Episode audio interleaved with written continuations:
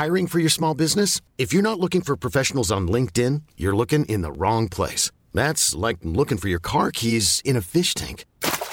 LinkedIn helps you hire professionals you can't find anywhere else, even those who aren't actively searching for a new job but might be open to the perfect role. In a given month, over 70% of LinkedIn users don't even visit other leading job sites. So start looking in the right place. With LinkedIn, you can hire professionals like a professional. Post your free job on linkedin.com slash achieve today. Bonjour, c'est Zoé de Louis. Vous avez peut-être déjà entendu l'expression « quand l'appétit va, tout va ». On devrait peut-être plutôt dire « quand le ventre va, tout va ». Et oui, votre bien-être digestif a un impact direct sur votre bien-être global. Activia, notre sponsor en ce moment, accompagne depuis plus de 35 ans les Français à prendre soin de leur bien-être digestif. Leurs produits sont toujours aussi bons et vous accompagnent maintenant sur trois actions ciblées, soutien du métabolisme, actif à l'intérieur et apport de nutriments. Parmi les nombreuses gammes, vous trouverez forcément votre préféré pour vous accompagner à tout moment de la journée. Merci Activia pour leur soutien et bonne écoute. Activia contient des ferments du yaourt qui sont des probiotiques. Ils vous aident à digérer le lactose du produit en cas de difficulté à le digérer. Activia est source de calcium et de protéines. Le calcium contribue au fonctionnement normal des enzymes digestives et à un métabolisme énergétique normal. Louis.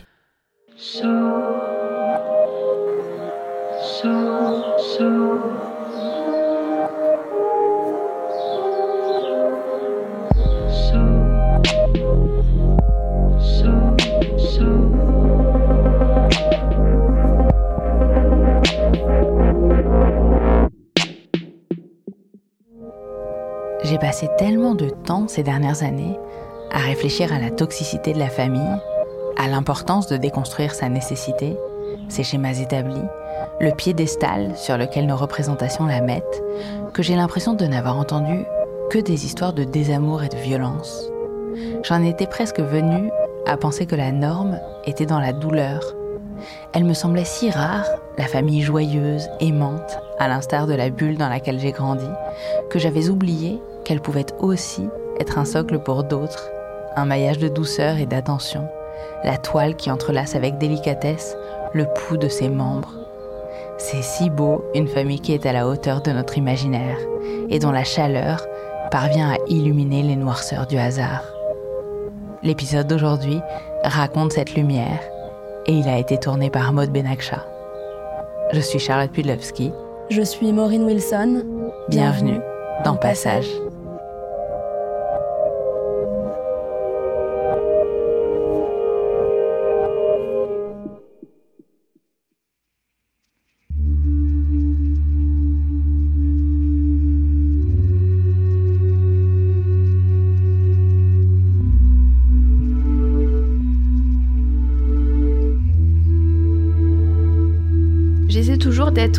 D'être souriante. Euh, j'essaie de jamais craquer devant eux, de toujours euh, leur faire signe que je vais bien aller, que tout va bien. Je veux pas leur montrer que des fois c'est dur parce que j'ai pas envie qu'ils soient mal parce que je suis mal.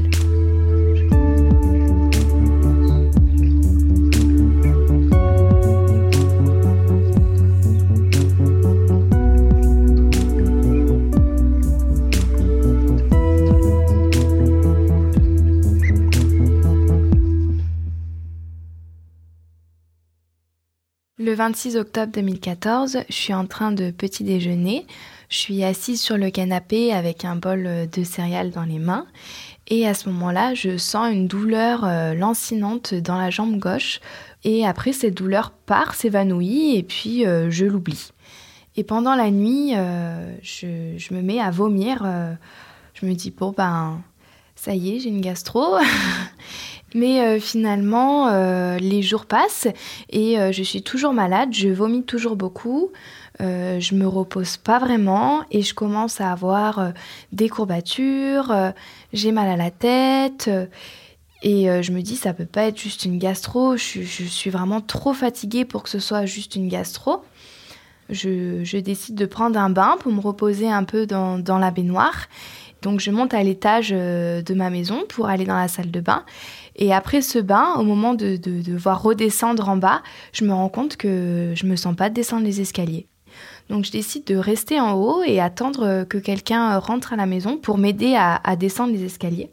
j'avais déjà vu le médecin dans la semaine euh, qui m'avait donné de quoi soigner la gastro. Et là, je me dis, il faut peut-être que je retourne chez le médecin quand même parce que au bout d'une semaine et je suis incapable de descendre les escaliers de fatigue, euh, c'est un peu inquiétant. Donc, je prends rendez-vous euh, chez le médecin pour le lendemain. Le médecin me dit bon ben peut-être que c'est que tu es vraiment trop déshydraté à force d'avoir vomi. Donc ce qu'on va faire c'est que je vais te prescrire une prise de sang et euh, je vais faire un petit mot pour les urgences. Si vraiment tu te sens pas bien euh, demain, bah, tu vas aux urgences avec ce petit mot et peut-être que tu auras besoin de passer quelques jours à l'hôpital pour te réhydrater. On a des pensées, on se dit mais c'est peut-être plus grave, euh, mais c'est pas une gastro, mais c'est pas ci, mais c'est pas ça. Mais on lui dit pas tout ça, on est plutôt à ce moment-là, on rassure les gens. Hein. on a le rôle du, parent hein, quand même, qui, qui, est toujours prégnant. Et puis, on se rassure soi-même en ne le disant pas sur le moment, hein, en disant, ben non, faut pas que je pense à ça. C'est, elle est en bonne main, il y a un médecin, on fait une prise de sang, ça va se passer, on va trouver, on va la soigner, etc. Bon. Donc, on n'est pas, voilà, mais on a, on a derrière la tête, euh, ce qui se passe n'est pas normal. Dans l'après-midi, mon mari m'appelle et me dit, il faut que tu rentres parce que je reviens de chez le médecin. Il m'a dit que si ça allait pas mieux, il fallait euh, emmener Sarah aux urgences. Euh, lui avait besoin de retourner au boulot, donc euh, je rentre, je quitte mon travail précipitamment et euh, je rentre à la maison. En me réveillant de, la sieste, je me sens un peu mieux et je décide de, goûter. Et à ce moment-là, il y a ma maman qui rentre du boulot et qui me demande comment je me sens aujourd'hui. Je me retourne vers elle, je lui réponds. Et je vois son visage complètement paralysé, c'est-à-dire que la bouche se tord comme un sourire de clown, euh, de clown triste. Donc euh, je me lève et euh, je me regarde dans le miroir et c'est vrai que je vois que ma bouche dévie en fait vers la gauche sur mon visage complètement et puis un peu un œil mon œil gauche qui tombe un peu. Je dis, c'est vrai que j'ai une tête bizarre. Euh. Dans ma tête, je me dis que c'est grave. On se regarde avec ma mère et je lui dis, mais j'ai vraiment une sale tronche. Enfin, on, en rigole, on se dit, oui, c'est vrai, c'est bizarre. Et puis, euh, elle me dit, mais bon, t'inquiète pas, euh, on va quand même aller aux urgences quand même pour être sûr, mais vraiment, ne t'inquiète pas. Je reçois un SMS de, de Sarah qui me dit qu'elle va à l'hôpital avec sa mère parce qu'il y a une partie de son visage qui est paralysée. Et là, c'est l'inquiétude parce que un bout de visage paralysé, pour moi, ça, m'évoque tout de suite une sorte d'AVC ou quelque chose de, très grave. J'essaye de, rester optimiste parce que au final, ça peut être pas grand-chose, mais je me sens pas forcément euh, légitime à, aller appeler la, mère de, Sarah, que je connais pas tant que ça. Donc, euh, je suis vraiment dans l'attente de, nouvelles de, la part de Sarah. Je peux pas faire grand-chose de plus, en fait. Arrivé au niveau de l'hôpital, là, euh, alors que c'est pas du tout dans mon tempérament. Euh, je me permets euh, de prendre la voie de, l'ambulance, euh, de d'aller vite, de, il y avait un sens interdit, enfin, et de me garer, mais vraiment complètement devant, sans me dire s'il y a une ambulance qui arrive, qu'est-ce que je fais Non, non, je, plante ma voiture là devant. Donc ma maman fait le, tour de la voiture et, et vient m'aider, et on pénètre comme ça dans les urgences où en fait je je tiens vraiment plus sur mes jambes, je ne sens plus mes jambes, et là je me dis il y a un problème. C'est à ce moment-là, on rigole plus. Je vais vite à l'accueil en disant que ma fille va vraiment mal. Elle me dit asseyez-vous, on va s'occuper de vous. Mais là, je vois quand même les secondes. Pour moi, c'était des minutes hein, qui avancent comme ça. Et donc, j'y retourne une deuxième fois. Je dis mais il faut absolument s'occuper d'elle. Là, et puis Sarah, c'est vrai qu'à chaque fois que je faisais un aller-retour entre l'accueil et que je revenais la voir, à chaque fois, elle me disait mais euh, tiens, j'ai mon œil qui voit plus. Euh, après, elle me disait euh, je sens plus mes jambes. Donc, je voyais que ça se dégradait. Et puis donc euh, là, quelqu'un est venu et euh, l'a emmené. La médecin me, se penche vers moi et me dit écoute, euh, il va falloir aller passer un scanner. J'ai appelé mon mari, et je me suis avancée dans le couloir et à travers les portes vitrées, j'ai vu quand même Sarah et autour d'elle, il y avait plusieurs personnes. Mais enfin, je vois que des gens qui acquiescent, etc. Je, je pense qu'elle arrive à s'exprimer. J'espère qu'ils comprennent que c'est grave, quoi.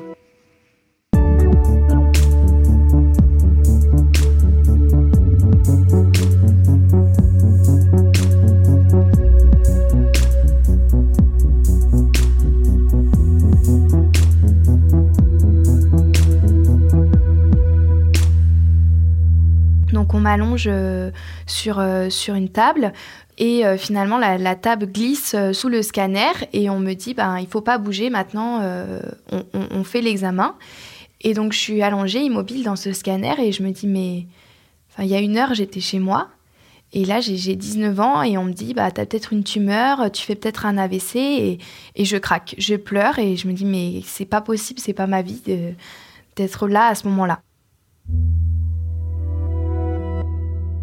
Et euh, les heures passent. Et Gilles me dit, euh, il faut qu'on prévienne les garçons. C'est important qu'ils sachent que leur sœur est, est aux urgences et que qu'elle va pas bien. Je suis euh, à la maison, je reçois un appel de mon père. Il est environ 21h. Euh, Moi, je suis euh, actuellement une soirée raclette avec des amis. Qui me dit que Sarah est à l'hôpital. Mais rien de grave, vraiment. Il me dit qu'on ne sait pas trop ce qu'elle a, qu'elle a eu des difficultés à marcher, qu'elle a comme une, grosse gastro. Moi, je comprends tout de suite qu'il y a un problème parce que quand on a une paralysie, un début de paralysie faciale, c'est qu'il y a un problème. Donc euh, je, m'inquiète euh, très rapidement. Je suis assez inquiet puisqu'on n'a pas plus d'informations que ça. Je lui dis qu'il faut que je vienne, il faut que je vois ça, il faut que je vienne. Euh, lui, il me dit qu'il n'y a pas besoin que je vienne, que tout est sous contrôle, qu'il soit à l'hôpital, qu'elle est prise en charge, etc. Je décide tout de même de rester sur Paris. Et mon père m'encourage à rester à ce moment-là sur Paris et à pas tout de suite venir sur, sur Clermont-Ferrand puisqu'en fait, on attend euh, dans les, les, jours, les heures qui viennent, euh, des examens complémentaires pour pouvoir mettre un diagnostic sur ce qui arrive à, ma sœur. Mais moi, je suis pas bien et il faut que je les rejoigne et que je sois avec eux euh, là tout de suite pour voir ce qui se passe et, les soutenir. Donc, à ce moment-là, je suis vraiment dans l'attente. Je décide de, quitter la soirée précipitamment je prends même pas le temps de dire au revoir à, mes amis, qui signifie juste à, ma copine que je dois partir, qu'il y a un problème avec ma sœur, euh, qu'elle est à l'hôpital et que, que j'y vais. Elle me propose de m'emmener en voiture, mais moi je suis, trop pressé d'y aller. Donc euh, je, mets mes chaussures et je pars en courant. Je pars en courant en direction de l'hôpital et, euh, et je m'arrête pas de courir. L'hôpital de Clermont-Ferrand est situé un peu en haut d'une colline et qui fait que pour y accéder, je suis obligé de passer par des marches d'escalier donc je cours pendant une vingtaine de minutes et puis j'ai des centaines de marches à monter. Comme ça, je cours au milieu des marches d'escalier. Je suis en sueur et je suis épuisé. Et j'arrive au, aux urgences de l'hôpital. Il est très très affolé et nous, Régine et moi, donc la, pression est plutôt retombée puisqu'on a confié notre fille à, des gens compétents. Il y, a, une vraie prise en charge qui se fait très très vite euh, aux urgences on se dit, mais s'il est affolé autant que ça, nous, peut-être qu'on ne l'est pas assez. Enfin, il faut dire, il y, a une telle différence à ce moment-là que ça interpelle aussi.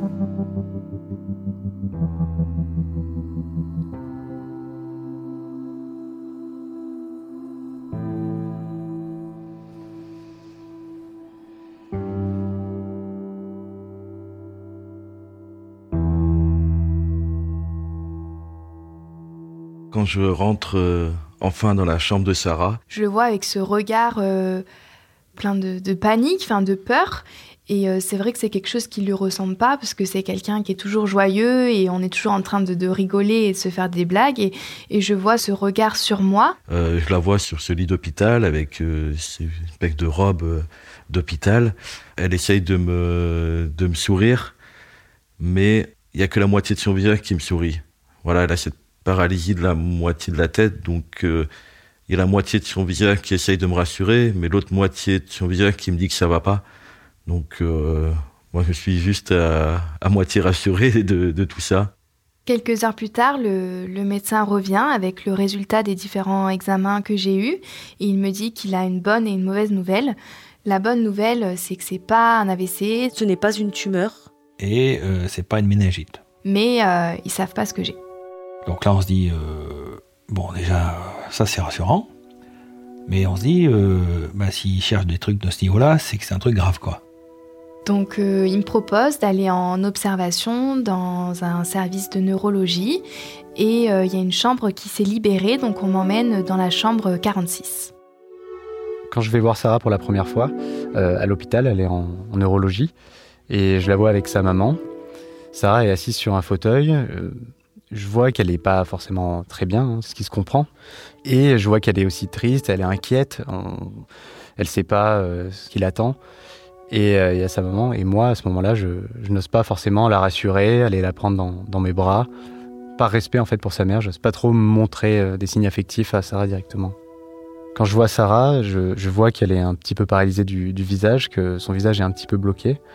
Malgré ça, elle est très belle. C'est quand même la Sarah que je connais.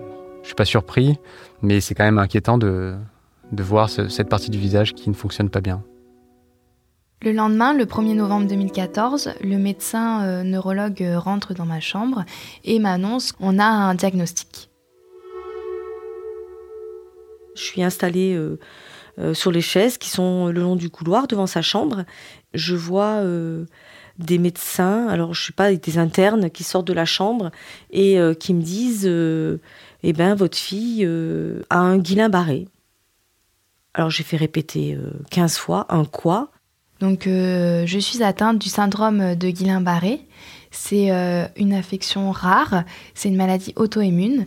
Mes propres anticorps se sont trompés de cible et se sont mis à attaquer mes nerfs. Il m'explique que c'est une maladie qui est souvent en différentes phases. On a d'abord une phase euh, descendante où les symptômes s'installent progressivement avant d'avoir une phase plateau puis euh, une, phase ascendante, et que finalement, il n'y a pas vraiment de traitement. Il faut suivre ces trois phases pour guérir, mais qu'il euh, existe plutôt des traitements pour aider face aux symptômes, mais pas des traitements pour guérir. Donc, euh, je demande si c'est grave, et là, la réponse, on ne sait pas. ça va durer longtemps, on ne sait pas.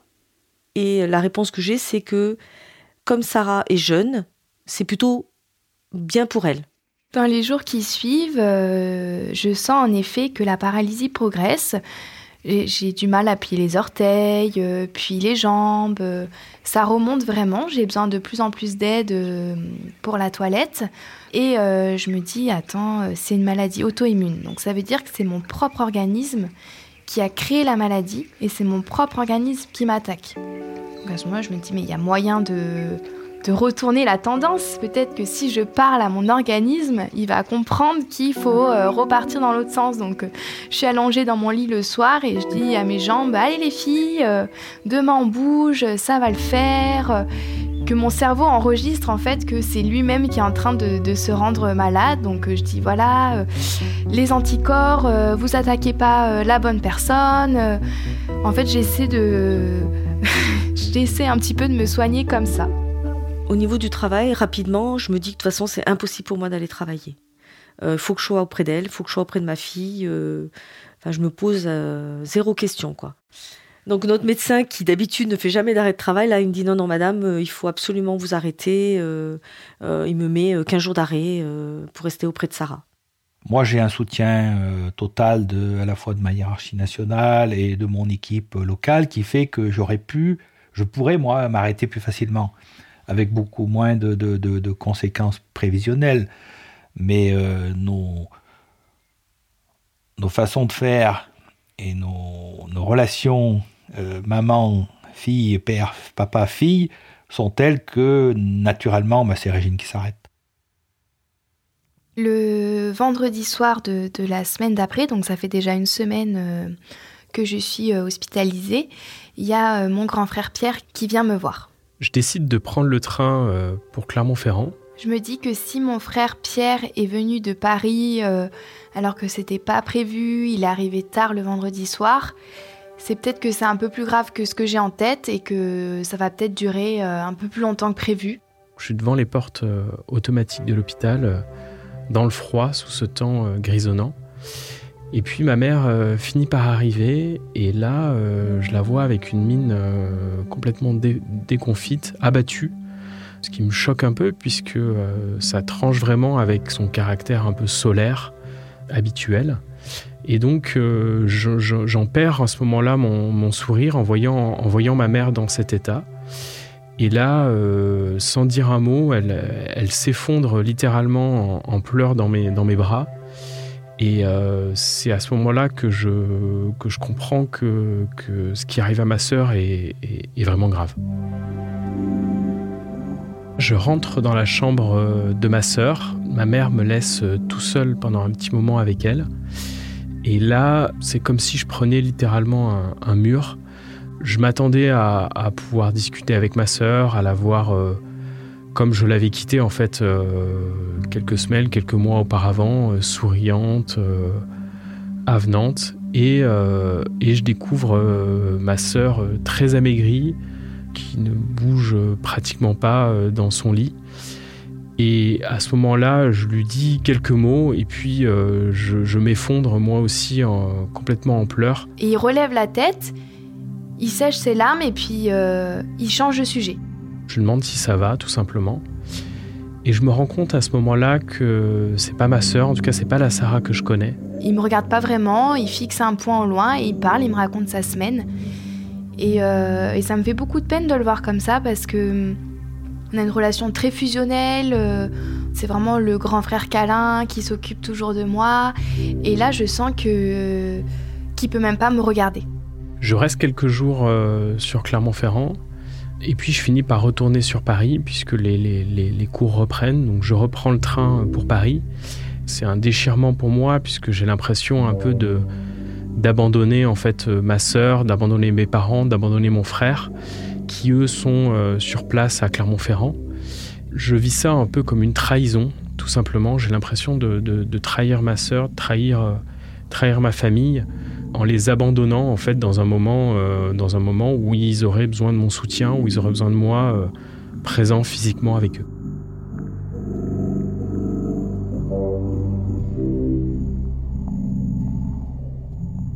Le lendemain, j'explique que j'ai un peu du mal à tousser. Et en fait, euh, les médecins euh, me disent que c'est parce que ben, j'ai les poumons qui, sont un peu fatigués et que euh, je vais aller passer 24 heures dans, un service de soins continus. c'est un service qui a les machines faites pour un petit peu stimuler les poumons. Et euh, ils me disent que je vais partir juste 24 heures pour euh, donner un petit coup de boost euh, aux poumons et puis que je laisse toutes mes affaires et que de toute façon, ils me gardent la chambre et que je reviendrai. J'arrive dans cette chambre de soins continus et là, c'est complètement différent. C'est vraiment tout blanc, il y a énormément de machines, il n'y a pas de fenêtres et ça fait vraiment un peu film d'horreur parce qu'il n'y a, a, vraiment pas de vie et les portes sont vitrées. Donc euh, tout le monde euh, nous regarde euh, sans cesse. Et finalement, on m'installe beaucoup de, dispositifs. Donc il y a beaucoup de bruit, de bip de machines. Donc finalement, je, suis branchée de partout. Et je le vis pas très bien. Je trouve que c'est un peu déprimant aussi de ne pas voir s'il fait jour ou s'il fait nuit. Déjà que je dors pas très bien, ben, je me dis ça m'aide pas non plus à me, à me caler. Donc c'est vrai que je perds un peu mes repères parce que finalement, euh, j'ai une sonde urinaire, donc j'ai plus besoin d'aller faire pipi régulièrement. Euh, j'ai une sonde gastrique, donc j'ai plus d'heures de repas pour manger. Et là, on m'enlève le jour et la nuit. Donc en fait, je ne sais plus vraiment quelle heure il est, quel moment de la journée il est. Je, suis un petit peu euh, déconnectée du, du temps finalement. Je demande toujours à ma ce que je peux faire pour elle. Et je me dis, bon, ben, faut que je profite de la situation et euh, faut que je fasse en sorte que euh, ça soit un peu plus rigolo. La seule chose qu'elle me demande, je suis obligé de lui dire oui. Donc euh, on aime beaucoup les déguisements dans la famille. Et donc elle me demande de, de venir déguiser tous les jours. Et c'est comme ça que s'est installé le, concours de déguisement. Donc je me retrouve embarqué dans, dans ce challenge de un jour un déguisement. Les jours qui suivent, euh, j'ai donc la visite euh, de Spider-Man, de Dracula, d'une tortue ninja, d'un pigeon, de personnages de Star Wars. Il euh, y a plein de monde qui vient me voir finalement. Et bien sûr, La Reine des Neiges, ma masterpiece. Je sens que ça a un vrai impact sur mon quotidien parce que chaque jour, je me dis, bon, qui c'est qui va venir me voir aujourd'hui Qu'est-ce que ça va être le déguisement du jour? Et puis finalement, ça me donne aussi euh, quelque chose à raconter. J'essaie de contribuer à distance euh, à l'idée de mon frère de venir déguiser avec un déguisement euh, différent tous les jours. Donc je mets à contribution mes amis pour leur demander s'ils n'ont pas des déguisements à prêter pour qu'on puisse vraiment, enfin qu'en tout cas mon frère puisse vraiment venir tous les jours avec un déguisement différent.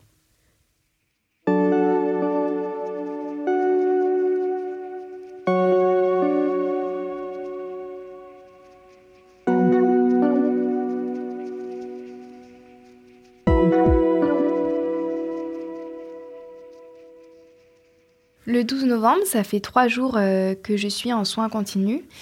Et malgré la machine qu'on me met plusieurs fois par jour, qui m'envoie de l'air dans les poumons pour les entraîner, je sens que j'ai du mal à respirer, je suis très essoufflée et j'ai des, comme des glaires dans la gorge que j'arrive pas à, tousser, qui me gênent. Ce soir-là, ça me gêne plus particulièrement et euh, je me rends compte que j'arrive plus à respirer.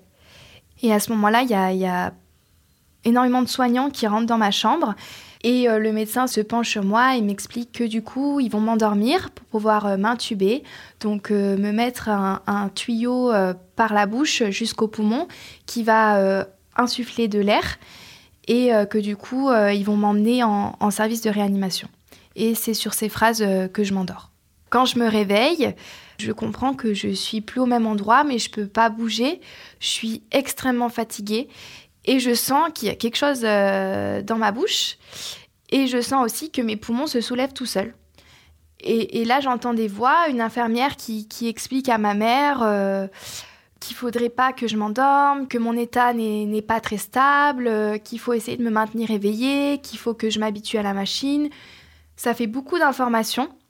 Et, je suis tellement fatiguée que je me dis, mais moi, je, enfin, je vais m'endormir, je ne peux pas rester éveillée, même si j'entends qu'elle dit qu'il faut pas. Enfin, c'est, c'est trop épuisant cette machine. Je, je comprends pas trop ce qui m'arrive et, j'entends que ma mère, elle pleure à côté sans pouvoir la, regarder ni bouger. Et j'entends qu'elle me dit, écoute, je vais te lire Harry Potter, euh, comme ça tu pourras pas t'endormir, je, vais te lire ton livre.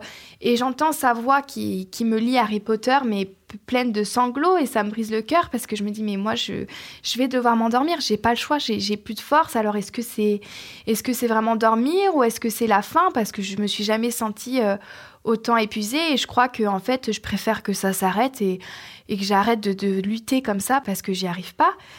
Mais en même temps, je me dis, j'ai pas envie de mourir devant mes parents comme ça, ça serait trop horrible pour eux euh, de, de, les laisser sans leur dire un mot. Donc, euh, j'arrive un peu avec ma main à, aller jusqu'à la pomme de, la main de, ma mère et je trace un cœur dans la pomme pour euh, lui faire comprendre que je l'aime. Je me dis, je, je, sais qu'on se comprend et qu'elle comprend et elle me répond, moi aussi, je t'aime. Et donc, je me dis, bon, bah, je. Je peux y aller parce que là, j'y arrive plus, donc je, je me laisse aller.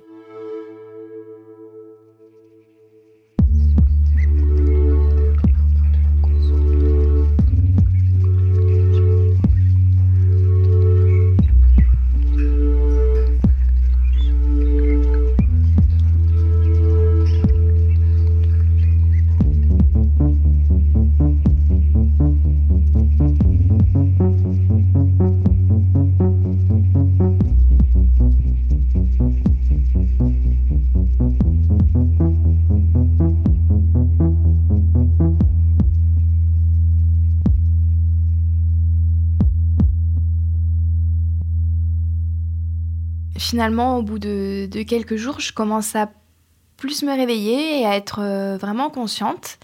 Et à ce moment-là, on m'explique qu'on va mettre euh, donc un traitement en place pour essayer de, diminuer un peu les symptômes parce que finalement, euh, j'ai quand même un syndrome de Guillain-Barré qui est assez fort.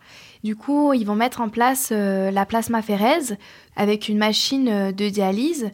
Ils vont prendre mon sang, qui vont passer dans la machine qui vont nettoyer de tous les anticorps, mes propres anticorps qui attaquent mes nerfs, pour me remettre euh, du sang propre.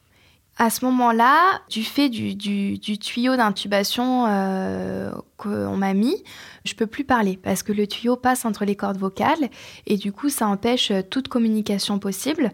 En plus de ça, il sort par la bouche, donc je peux pas non plus bouger les lèvres. J'ai toujours la paralysie du visage, donc je pas vraiment, je peux pas vraiment m'exprimer euh, par euh, des expressions de, visage ni par les yeux. Et en plus de ça, euh, la, paralysie a pris la plupart de, mes membres et je peux pratiquement pas bouger. Donc je me retrouve vraiment allongée sur ce lit, sans moyen de communication.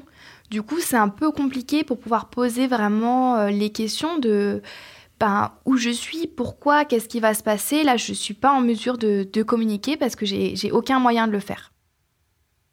Dans cette période où Sarah est en, réanimation, avec des hauts et des bas, Moi, je, prends mon rythme quotidien qui consiste à aller encore plus tôt que d'habitude euh, au bureau, donc j'y vais relativement tôt. Euh.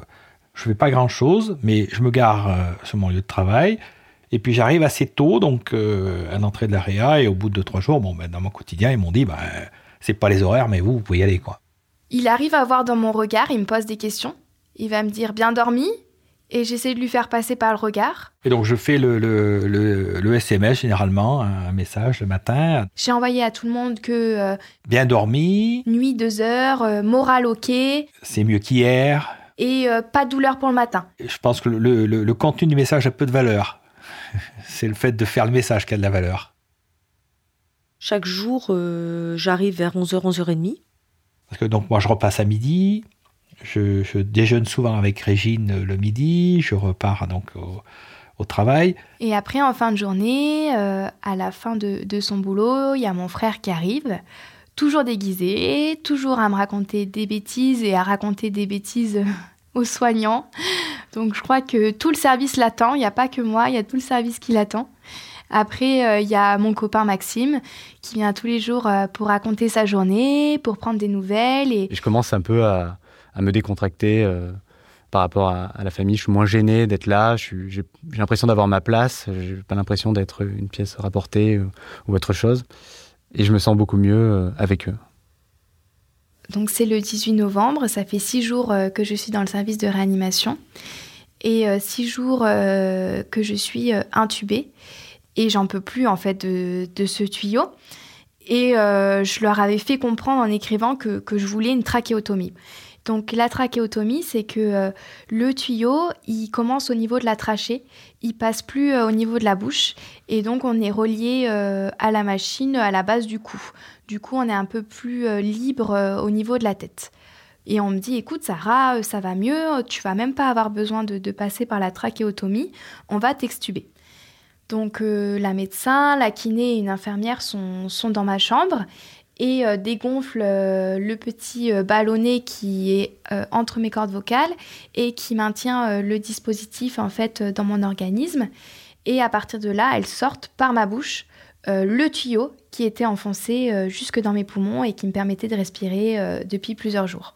Je me rends compte que j'ai l'impression que je respire dans une paille et que je prends des toutes petites quantités et j'entends les machines qui sonnent comme j'avais pu entendre en soins continus. Et je comprends que, encore une fois, j'ai pas assez d'oxygène euh, dans le sang et qu'il va falloir faire quelque chose. Donc la médecin se, penche sur moi et m'explique que l'extubation n'a pas fonctionné et qu'on va m'endormir et que cette fois-ci on va me faire une trachéotomie. Je me réveille et donc euh, je me rends compte que j'ai euh, mon visage libéré. Donc c'est plutôt un soulagement pour moi et ça me fait beaucoup de bien au moral parce que finalement, euh, je me dis que je vais pouvoir plus euh, m'exprimer avec mon visage, même s'il est paralysé euh, en partie, mais il y a quelques expressions qui persistent et qui vont me permettre de communiquer. Et j'arrive de plus en plus aussi à, écrire sur le tableau, ou sinon j'utilise un tableau que m'a créé ma famille, où ils ont recensé mes principales demandes, et j'ai plus qu'à montrer si j'ai mal quelque part, si j'ai besoin qu'on me réinstalle dans le lit, si je veux la télé, changer de chaîne. Voilà, il y a vraiment un tableau qui a été construit euh, et personnalisé en fonction de mes besoins. Et j'ai plus qu'à montrer euh, ce qu'il me faut et ça marche plutôt bien. Ça fait quelques jours que je suis assez stable et euh, que je réussis bien les exercices de sevrage respiratoire.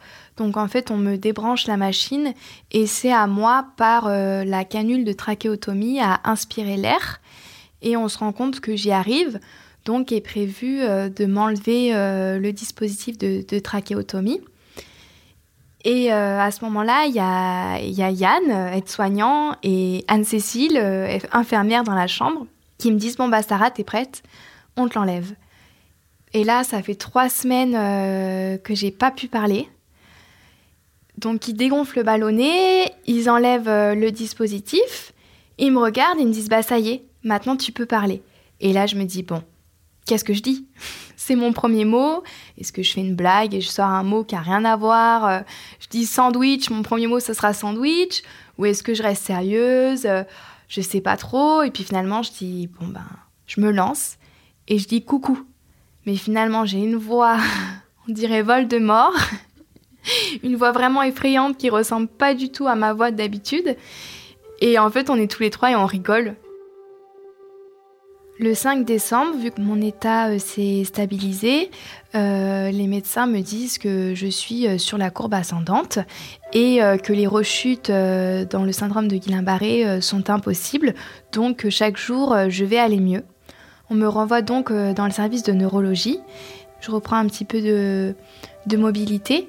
Mais le 11 décembre, je me sens, très fatiguée et je dis oh j'ai encore un peu du mal à respirer euh, comme ça a pu me faire des fois. Euh, mes proches rentrent à la maison, je me retrouve toute seule, c'est la nuit dans, cette chambre et puis je sens que mon cœur bat très vite. Euh, du coup j'arrive même pas à me, à me, reposer parce que il bat tellement fort que que je me sens pas bien. Je dois tirer l'air, c'est vraiment compliqué je sens que ça va pas, que je me sens pas bien. Il me dit bah écoute, le médecin, je lui dirai de venir te voir demain matin, euh, repose-toi.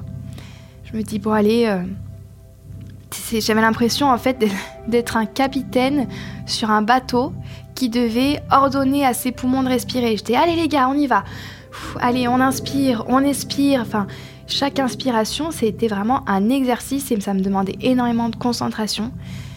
Avec à côté de ça mon cœur qui battait très vite et euh, mes membres qui avaient de plus en plus de mal à, bouger. Donc euh, sonner pour appeler les soignants plusieurs fois dans la nuit, c'était très compliqué. C'était euh, toute une épreuve d'attraper la sonnette et, de, réussir à appuyer dessus.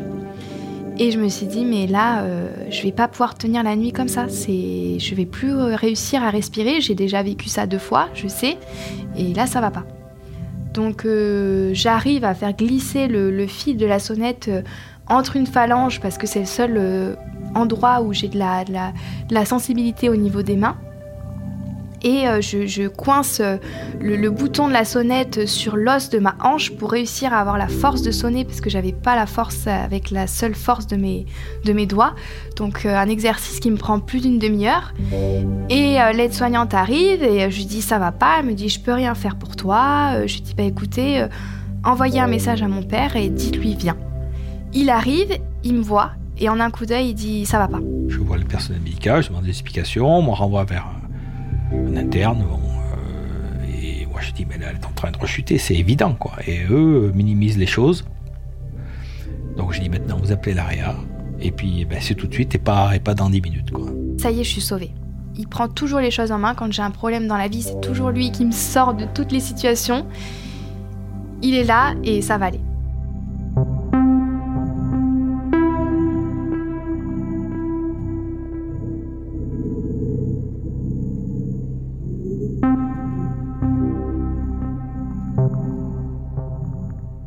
Quand je me réveille, je suis de nouveau traquée. On m'a fait de nouveau une trachéo. Le médecin de l'AREA euh, est là, donc je vais le voir. Je lui dis mais qu'est-ce qui se passe quoi euh donc là, de façon euh, très pédagogique, il me montre son écran et puis il me dit mais la médecine n'est pas une science exacte, madame. voyez, c'est des pourcentages. donc on essaie des trucs, ça marche, ça marche pas. effectivement, chez Sarah, ça n'a pas marché, mais ça a déjà marché un moment. Donc, eh ben, euh, on va remettre des plasmaphérases en place. Elle nous fait un Guillain-Barré euh, qu'on appelle à rebond. Euh, effectivement, c'est un cas à part. Mais voilà, je ne peux rien vous dire d'autre. Peut-être qu'elle aura besoin d'une plasmaphérèse à vie. En tout cas, ça a marché, donc on va réessayer, on va continuer, on va remettre en place ça. Et c'est tout ce que je peux vous dire. Mon quotidien reprend? Boulot, la visite du matin, etc. Et, et puis il y a des hauts et des bas. Et un jour, alors que c'est pas forcément euh, le plus bas, et j'ai un. En arrivant, je la vois, j'ai un gros coup de blues. Et je dis, mais. Qu'est-ce que je fais là?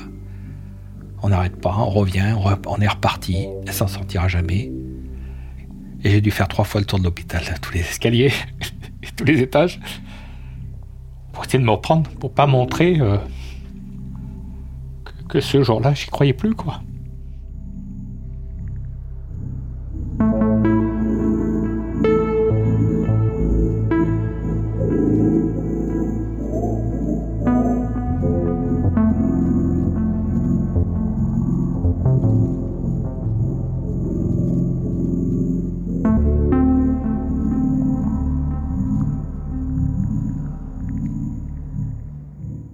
Jusque-là, j'ai toujours gardé le moral, j'ai toujours été positive, mais en fait, euh, si ça revient, euh, est-ce que je vais m'en sortir? Et je me dis, par contre, euh, je veux que cette fois-ci, ça se passe pas comme la dernière fois. Je veux vraiment qu'on m'écoute. J'ai 19 ans, je suis jeune, mais je suis pas une enfant. Et c'est pas parce que je parle pas que je comprends pas. Donc, donc je demande à voir la médecin avec mon tableau Véleda. Je lui écris. maintenant, je veux qu'on me parle avant de prendre une décision médicale et qu'on me demande. Et elle me dit oh, Excuse-moi, je ne pensais pas que tu le ressentais comme ça, mais euh, bien sûr, tu as entièrement raison. Et euh, c'est toi qui décides. Et c'est toi qui vas être actrice de, ta prise en charge. Face à cette euh, baisse de morale, je me raccroche vraiment à ma famille. Le, le 24 décembre, je me dis c'est vraiment trop triste. Je vais passer Noël à l'hôpital, euh, Noël sans pouvoir dire un mot, et j'en parle au médecin, et le médecin me dit écoute, euh, j'ai quelque chose à te proposer. J'arrive dans la chambre et Sarah a une grosse écharpe qu'on lui a offerte euh, autour du cou.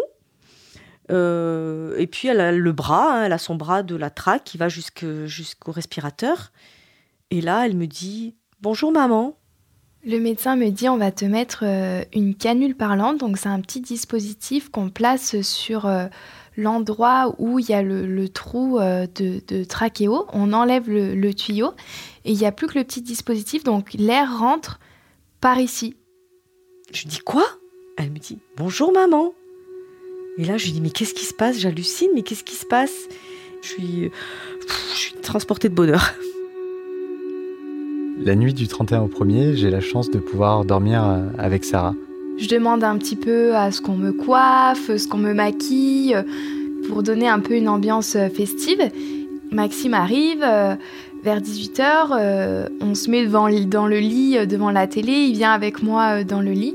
Ce que je n'ai pas fait depuis de nombreuses semaines.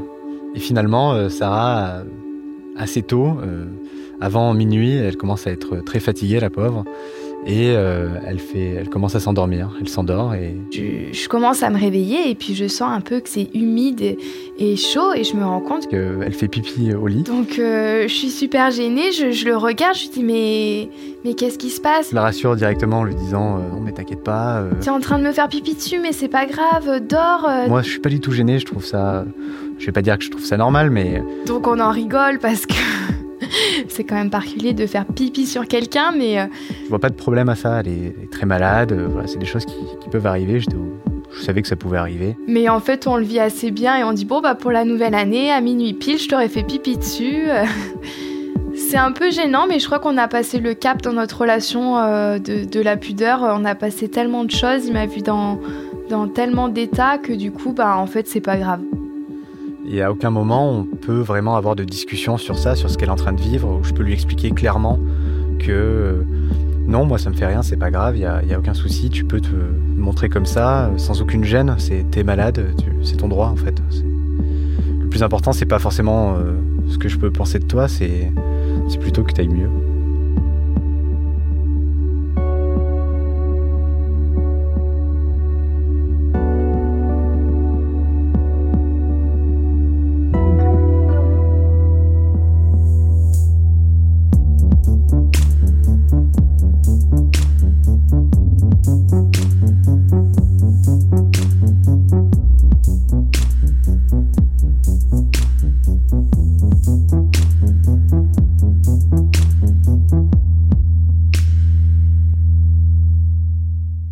Janvier 2015, mon état euh, s'est stabilisé, donc on m'a enlevé euh, la canule parlante, on m'a enlevé euh, la sonde urinaire, on m'a enlevé la sonde gastrique et je peux reprendre une alimentation normale.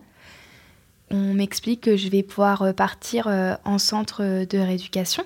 Et, et, cette fois, c'est la bonne, puisque la première fois, elle était sortie un peu vite. Et donc là, cette fois, ils sont sûrs, elle peut sortir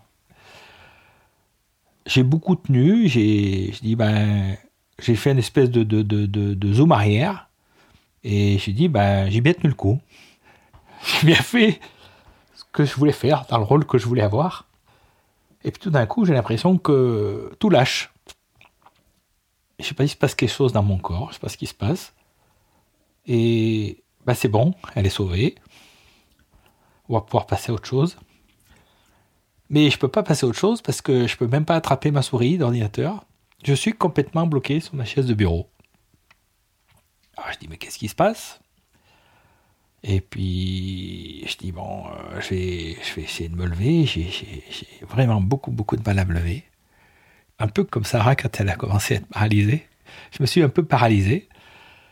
Alors comme j'avais eu des problèmes euh, cardiaques euh, quelques années avant, je me dis, ça y est, je, rechute. Je me traîne jusqu'à la porte, parce que j'ai un grand bureau calfeutré, un grand bureau de chef calfeutré, où si je crie, de toute façon, on m'entendra pas. Donc je me traîne jusqu'à la porte, j'ouvre la porte et je dis à la jeune collègue euh, qui est en face de, de mon bureau, je me sens pas bien, je vais me reposer un moment, mais viens voir de temps en temps. Je me retraîne péniblement à mon siège, et là je dis, ben, je vais attendre que ça passe. Et puis bien entendu, le branle-bas combat commence dans l'étage, les gens viennent voir, ils voient que je suis quasiment incapable de bouger, que je parle à peine. Donc, euh, bien sûr, alors, premier réflexe, euh, ils appellent le médecin du travail. Il vient me voir, et au bout d'un moment, il me dit bah, Je vois que vous allez mieux, je m'en vais. Et je dis bah, Je vous raccompagne. Et à ce moment-là, je suis bloqué sous mon siège, je ne peux pas me lever. Il dit Mais vous n'arrivez pas à vous lever? Je dis Ben non, je suis bloqué. Il dit Bon, ben, c'est que vous n'allez pas mieux.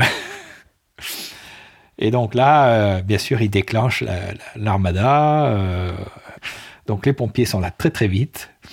Le SAMU, bien sûr, puisque l'hôpital n'est pas très loin, arrive très rapidement également. Alors on ne m'emmène pas à l'hôpital où était Sarah, on m'emmène au pôle République, à la clinique.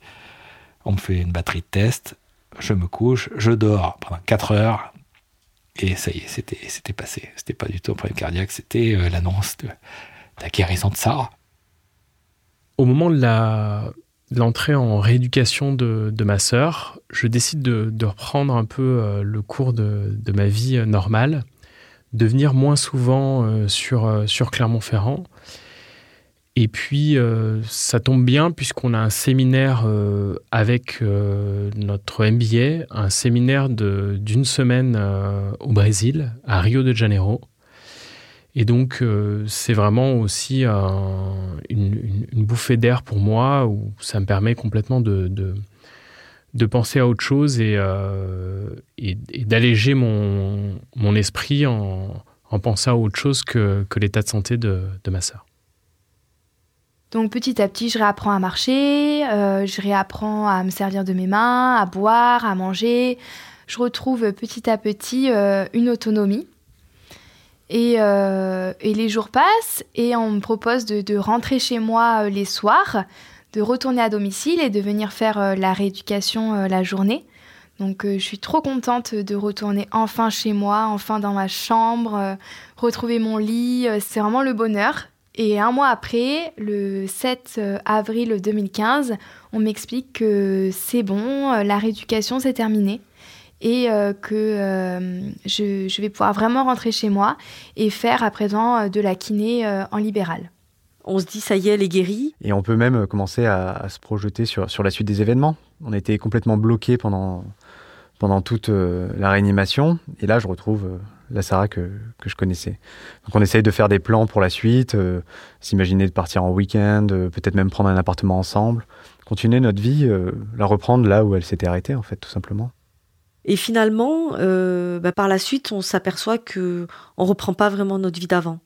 Et puis, euh, moi, je vois que dans ma tête, ça va pas, quoi. C'est-à-dire, euh, je, me dis sans arrêt, mais je suis pas moi. Je, me regarde vivre, mais je n'ai pas retrouvé ma vie d'avant. C'est un sentiment très compliqué à expliquer. je me revois dans la rue, dans Clermont, en me disant, mais c'est qui cette femme là avec son sac à main qui marche à côté de moi? Je... Dans ma tête, ça va pas. J'ai vraiment envie d'être toute seule et d'apprendre à me redécouvrir parce que je me rends compte que beaucoup de choses ont changé, que j'ai énormément changé et j'aimerais bien me connaître et prendre du temps pour moi et faire vraiment ce que j'ai envie. Du coup, j'en parle, euh, j'essaie d'en parler, d'expliquer euh, que, j'ai besoin d'être un peu plus seule.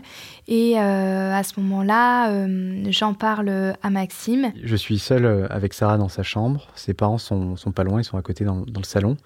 On discute et elle vient à m'annoncer qu'elle aimerait qu'on prenne un peu nos distances, que c'est un peu bizarre entre nous en ce moment et qu'elle aimerait faire une pause, en fait, tout simplement. Et euh, moi, je suis super surpris, je m'attendais vraiment pas à entendre ça dès maintenant. Je me rends compte que j'aime plus forcément les mêmes choses, mais que je sais plus non plus de quoi j'ai envie. C'est comme si euh, j'avais été un peu brisée en mille morceaux et qu'il fallait que je reprenne euh, les bouts par-ci par-là pour, pour tenter de, de reconstruire qui j'étais. Et pour ça, il fallait ben, que, que, que j'ai du temps seul pour réfléchir et, et, pour savoir ce que je voulais vraiment. Puis après, assez vite au fil de la discussion. Je comprends un peu son, ressenti, je comprends qu'elle ait besoin un petit peu d'air. Il y avait des personnes qui, qui lui disaient par exemple, bah voilà, euh, Maxime avec ce qu'il a fait, tu vas rester toute ta vie avec lui. Que après avoir vécu ça, plus rien ne pouvait nous séparer, mais on avait 19 ans, on n'avait pas encore vu la vie et euh, du coup... Euh, Mettre une, grosse pression quand même, surtout à cet âge-là. Je suis super triste, mais je, je, comprends ses, je comprends sa décision et surtout, je, j'avais peur qu'elle euh, reste avec moi un peu par, par pitié en se disant euh, voilà bah après tout ça je suis obligé de rester avec lui. En partant de, la chambre de Sarah euh, pour, pour rentrer chez moi Sarah est, en pleurs. Et je croise ses, ses parents dans, dans le salon. Et je leur dis au revoir. J'ose pas leur dire ce qui s'est passé directement. C'est pas vraiment mon, mon rôle de, de, leur annoncer ça. Et je leur dis au revoir en, sachant que c'est sûrement la dernière fois que je vais les voir ça arrive dans la vie qu'on perde un ami, qu'on se sépare d'un copain. Et, euh, et, du coup, c'est plutôt ces liens-là que j'ai rompus. J'ai vécu euh, beaucoup de moments avec toute la famille de Sarah, euh, au point d'être presque intégré à, cette famille. Et du jour au lendemain, je me retrouve seul, privé de ça, privé de ça et de, de tout ce qu'on a vécu ensemble. Les repères que j'avais que j'avais créés ces derniers mois n'existent plus. Et j'ai beaucoup plus de temps pour moi et c'est à moi d'exploiter ce, temps maintenant sans euh, en oubliant tout ce que j'ai vécu. Et en octobre, je suis allée voir euh, quelqu'un pour parler de ça, pour euh, voilà, peut-être raconter tout ce que j'avais vécu parce que finalement, on le vivait au jour le jour, mais on se racontait pas ce qu'on ressentait vraiment. Et de, pouvoir le dire à, quelqu'un, de pouvoir le raconter, bah, ça m'a fait du bien je me suis rendu compte avec un peu de recul que j'étais, euh, j'avais été énormément fermé dans ma relation avec Sarah, où euh, j'osais pas montrer mes sentiments, je voulais pas me paraître euh, faible en fait. Je me souviens d'une fois où Sarah m'avait demandé, quand elle allait mieux, est-ce que tu as pleuré pendant ma maladie? Et j'avais répondu en mentant non, pour paraître fort, pour paraître, pour ne pas paraître sensible. Aujourd'hui, j'ai pris conscience que c'est ridicule de mettre cette distance-là, notamment avec l'être aimé. Et j'ai regretté ces, ces, moments où je lui disais pas les, les choses. Cette expérience euh, m'a changé. J'ose plus. J'ose dire les choses. J'ose dire quand ça va pas. Euh, j'ose euh, dire non. Euh, voilà, ça m'a bousculé, ben on va dire là aussi dans le bon sens. Cette période, elle m'a elle m'a changé dans le sens où je me suis rendu compte que ma famille comptait avant tout moi qui n'étais pas très famille, me force aujourd'hui à, prendre beaucoup plus de nouvelles. Euh, et forcément aussi, bah, cette expérience nous a, renforcé les, liens qui existaient, euh, entre nous. Euh, donc j'appelle beaucoup plus souvent ma sœur, j'appelle plus souvent mon frère. Et puis on a créé tous ensemble aussi un petit groupe familial sur les réseaux sociaux pour pouvoir euh, échanger euh, régulièrement euh, des nouvelles. Aujourd'hui avec ma famille, on sait que les autres sont là si on a besoin. Mais surtout, on se dit plus les choses. Si vraiment on a quelque chose sur le cœur, même si on est un peu gêné de se le dire, bah c'est pas grave. On, met carte sur table et, et on se raconte. Voilà, après on est une vraie famille. Je crois que c'est sûr qu'on est une vraie famille.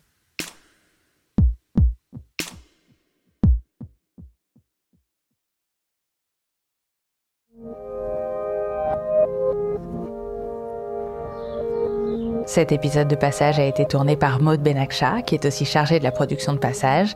Il a été monté par Amel Almia. La musique, la réalisation et le mix sont de Jérôme Petit. Maureen Wilson, Anaïs Dupuis et Mélissa Bounois ont supervisé l'éditorial et la production. Le générique de Passage a été composé par November Ultra. Je suis Charlotte Pudlowski et Passage est une production Louis Média. Vous pouvez vous abonner sur toutes les plateformes de podcast, nous envoyer vos histoires à hello at louismedia.com et si vous souhaitez soutenir Louis, n'hésitez pas à vous abonner au club. Vous y trouverez des bonus, une newsletter, des rencontres avec l'équipe et bien plus. louismedia.com slash club. À très vite.